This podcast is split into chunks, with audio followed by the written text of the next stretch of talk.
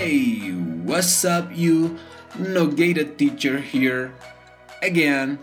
Today I'm gonna talk about the benefits of learning English.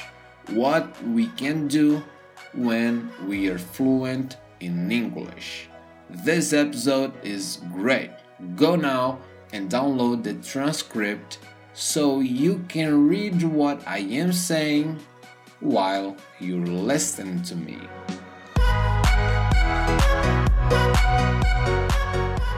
So, what can I do with my English? I just learned English.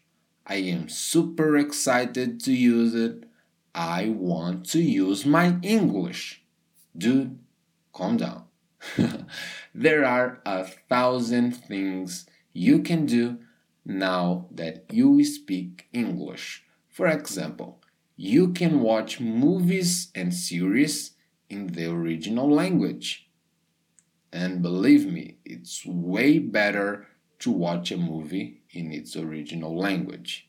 I didn't like to watch movies and series.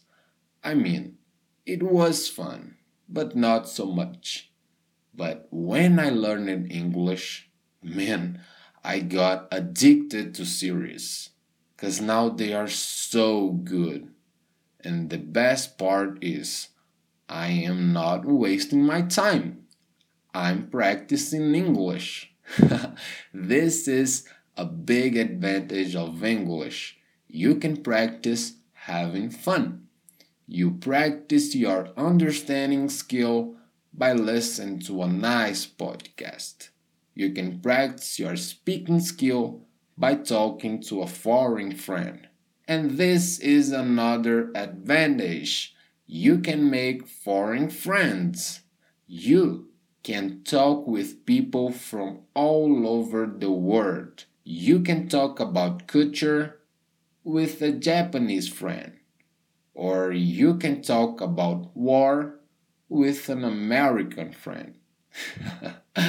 Sorry, Americans, I am just kidding. With English, you can also read about stuff that isn't available in Portuguese. Almost everything is translated into English. So, for example, when you can't find a book in Portuguese, you can read it in English. I do it all the time. Another fun thing you can do with your English is to travel. Now you can do a comfortable international trip. You are going to be free, free to have dinner, to talk to people, to negotiate.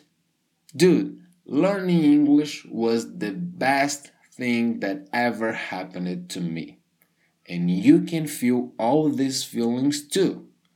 Just keep practicing and don't give up. And that's it.